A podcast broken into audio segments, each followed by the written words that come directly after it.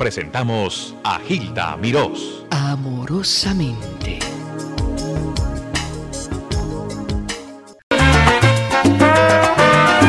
Bueno, Pedro, tú le diste esto a Andy Montañez, Andy cuéntame. Montañez, Solo Amor por Ella. Esta es una canción que, mira, Hilda, uno en este oficio trabaja para mucha gente. Yo he tenido mucha experiencia eh, para escribir básicamente para todos los salseros, baladistas como Braulio, Prisma, Beatriz Adiana, que, eh, José Luis, eh, Eddie Santiago. Y sobre todo en el género de la salsa, que hay tanto proyecto nuevo, tanto, tanto chico nuevo. Y ahí la corriente esta de la juventud ahora en la salsa. Entonces, siempre escribí para una persona como Andy Montañez. Es un compromiso muy grande porque no quiero menospreciar a, a los valores jóvenes, pero a Andy Montañez hay que escribirle cosas que no se le puede deslumbrar con cualquier cosa. O sea, eh, no sé si me explico bien. Sí, sí. Es un hombre ya que ha vivido Con madurez con profesional. madurez, que ha Claro. saboreado el éxito, que ha sabido estar en los primeros lugares desde el Gran Combo para acá. Y entonces, eh, cuando yo escribí esta canción para Andy Montañez, pues algo- hice algo que yo llamo la operación zigzag. Porque yo empiezo a narrar en la canción una historia de dos amigos que se encuentran en una barra de, de- de un bar. Generalmente en la juventud, cuando dos amigos se encuentran en una barra con el otro y, y tienen problemas con su mujer, eh, en la juventud el amigo le dice, olvídate de eso, vamos a darnos unos tragos. Entonces el personaje de esta canción es a la inversa, ¿no? Por eso yo digo zigzag, cuando la gente hacía zig, yo hacía zag. Eh, este le dice, no, mira, deja eso, anda, vuelve a tu casa. Y anda, dile que tú solo tienes amor por ella. Escucha esto un poquito. por no decir que sí. Un amigo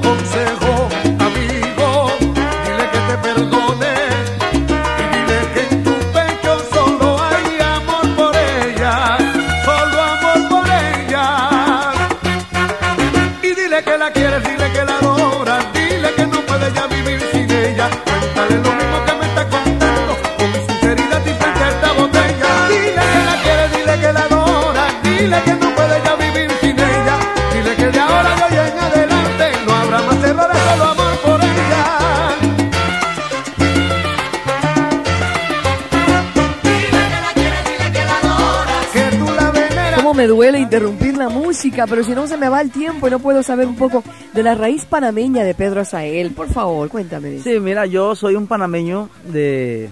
Nací en la ciudad de Panamá, me crié en un, en un campito de mi pueblo que se llama Caimito.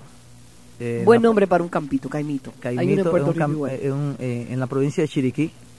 Y desde ese entonces yo creo que, que yo traía lo de la música adentro, ¿no? Yo fui una persona que empecé muchas cosas y no terminé nada. ¿Sí? Por, sí, porque yo, yo, fui, eh, yo fui perito agrícola, pero yo no sé sembrar un grano de maíz. Ese- ese es ¿Qué pasó ahí? No sé, no tengo idea. Y, y- y es lo, lo único que en realidad yo empecé y terminé en mi vida, perito agrícola. No tengo idea de eso, como que hubo un bloqueo en mi mente, ¿no? Después luego yo estudié Derecho, hice tres años y medio de Derecho. estudié Economía. Y otro bloqueo, ¿no? y- y otro bloqueo. Eh, hice un curso de turismo también. Y por ahí estuve dando tumbos, ¿no? Eh, hasta que afortunadamente un día encontré lo mío. Que ¿Cómo la- lo encontraste? Mira, lo encontré eh, cantando mis canciones en, en una barra de un hotel. Tú, Entonces, canta, tú cantando. Yo cantaba, yo eh, tenía un amigo que cantaba allí.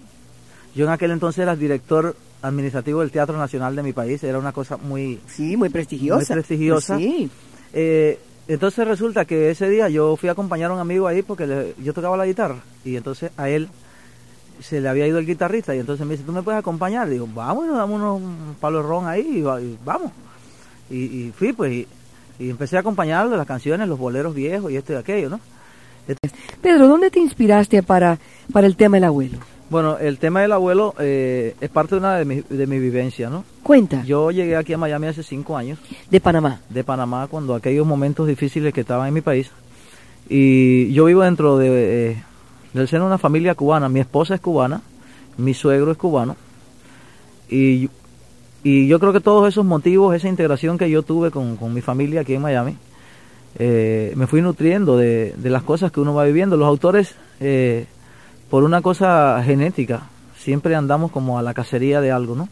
Sí. De, de, de ver, de cazar un motivo para escribir una canción. Y luego a mí se me ocurrió, eh, en principio te digo que fue por una cuestión un poco de ego, ¿no? Ya yo venía grabando con mucha gente como Show Feliciano, Braulio, Prisma, y estaba viviendo aquí. Y yo digo, tengo que hallar la manera de hacerme sentir un poco en esta comunidad de que yo estoy aquí. Y créeme, yo empecé a caminar por la calle 8 y empecé a ver a los viejitos jugando dominó y empecé a tomar café por ahí con todos estos lugares. Y yo no encontraba la manera de hacer una canción sin caer en la cosa panfletaria o en la cosa política, sino yo quería algo que fuera más de más de sentimiento. Y entonces un día estando en mi casa, y yo estoy sentado así en el piano, y yo miré para la sala y, y estaba mi suegro, que se llama Raúl Cruz, Raúl Cruz Polo, de Santiago de Cuba, que es una persona que siempre me ha venido a mí hablando de Cuba, y me hablaba del Caballero de París, y me hablaba de todas las cosas que pasaban en Cuba, y me iba nutriendo de todo aquello del Banco de los Millonarios en Santiago de Cuba. Entonces yo digo, pero mira, yo me he pasado buscando esto tanto tiempo y resulta que el personaje de mi canción está aquí. qué bien, qué lindo. Y aunado a eso, eh, a mí hay una cosa que me ha impresionado siempre son los 15 años cubanos.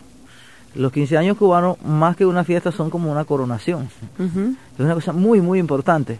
Entonces un día yo estaba en una fiesta y veo al abuelo bailando casino con la niña.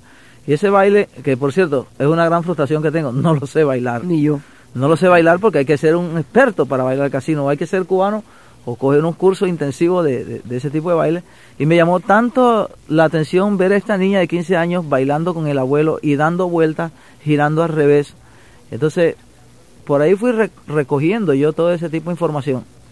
Ya te digo, en principio yo no quería por nada hacer una canción que fuera panfletaria ni política y, y yo más bien quería hacer una canción que fuera de alguna forma que, que lo que me estaba pasando a mí. Porque en aquel entonces conocí un- unos jóvenes que tenían una comparsa, se llaman los guaracheros eh, de Jayalía. Los, Ah, sí, sí, sí, sí. eh, y entonces empecé yo a, a- a- a interaccionar con esta juventud nueva, eh, muchos de ellos ya nacidos aquí, y que formados en este país, que van cogiendo otras costumbres, otra serie de cosas. Y yo decía, yo necesito hacer una canción que, que también sea de alguna manera didáctica, una canción que, que ayude a rescatar los, los valores y a mencionarle. Y por eso en la canción yo hablo de Mariana Grajales, de Agramonte. O sea, fue una labor de, de mucha investigación para hacer esta canción. Muy en serio que lo tomaste. Hiciste un estudio entero sobre esto. Eh, Es una sí, forma me- pero me ayudó muchísimo a mí porque, porque yo creo que cuando uno llega a algún lugar a vivir, sea el que sea ese lugar, uno tiene la, la obligación de integrarse a ese lugar, a esa comunidad. Entonces yo no entiendo, yo no entendía, bueno, yo, yo no puedo vivir en Miami sin saber cosas de Cuba. O sea, yo tengo la obligación de saber cosas de Cuba porque esto es, es, es un brazo de Cuba. Y tu señora es cubana, por y mi esposa es cubana y yo que tengo que la obligación de que mi hija sepa dónde están sus raíces y cómo. Con permiso, continuamos con Pedro Azael, su relato sobre el nacimiento de su éxito, El Abuelo. Al abuelo le parece ayer, cuando salió jurando un día volver de su tierra hace 30 años, cuando era buen mozo, tenía 33. La tierra firme nunca lo atrapó, aunque lo ató de manos y de pies.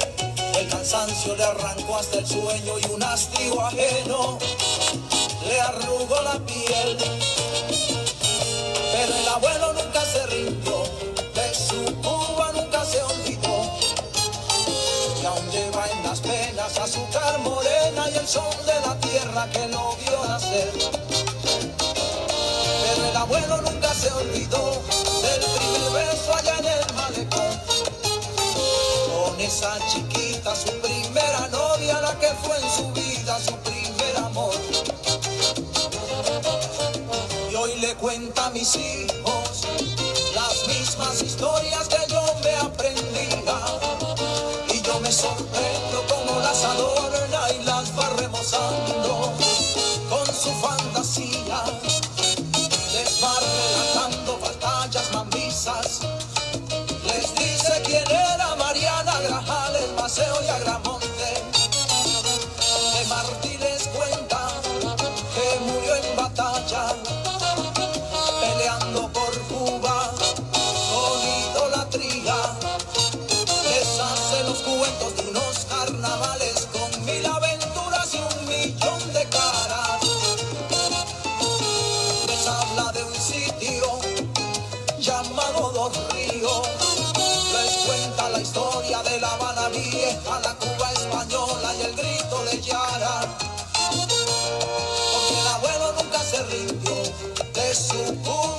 se olvidó. Y aún sigue gritando que un día será libre con la misma fuerza del día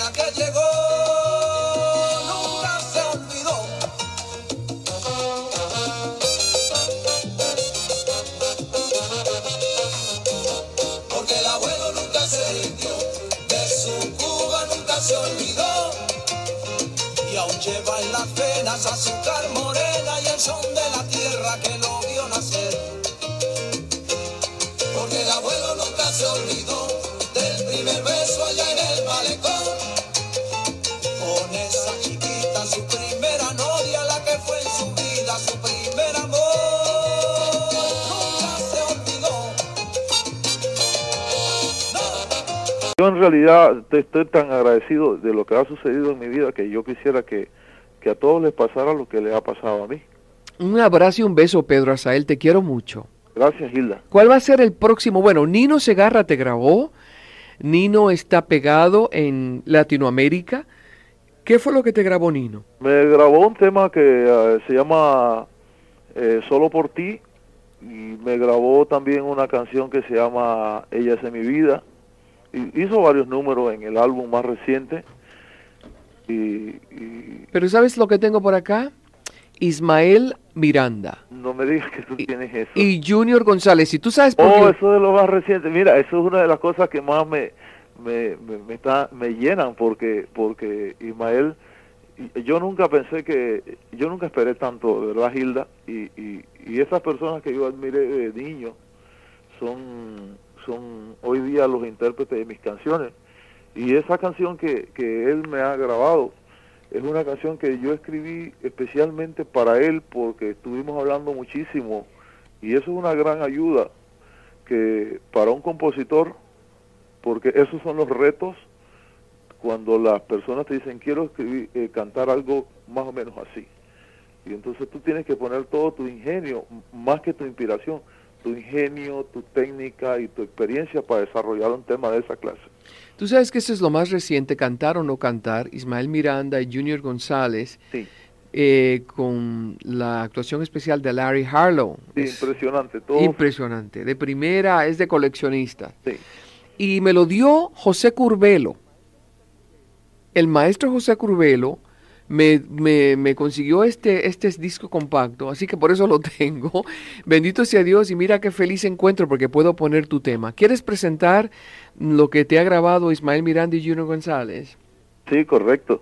Eh, yo, yo quiero sobre todo que escuchen muchísimo este número porque eh, más que una canción es un consejo y, y un mensaje que Ismael quiere dar de lo que ha sido su vida y de lo que es su vida hoy día de una persona que está en plenas facultades que que me dijo una cosa cuando escribimos eh, hicimos esta canción y me dijo mira yo yo yo yo yo he hecho de todo y a mí solo me faltó morir me dice.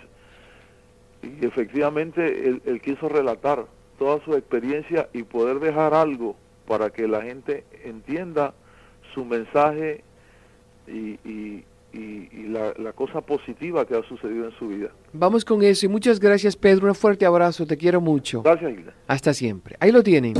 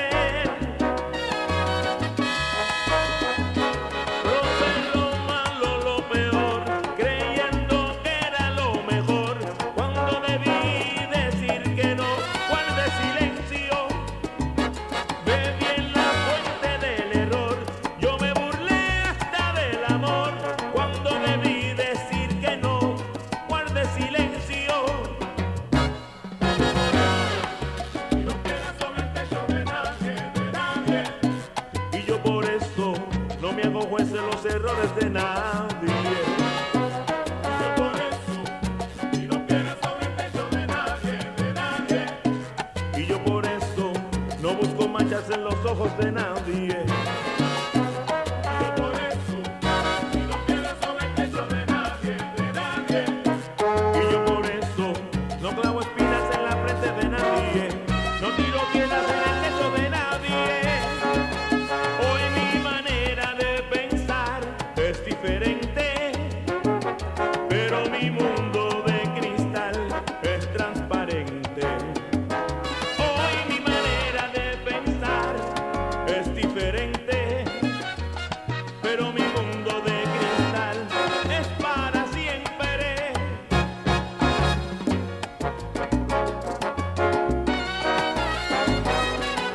Les habló amorosamente Gilda Miró.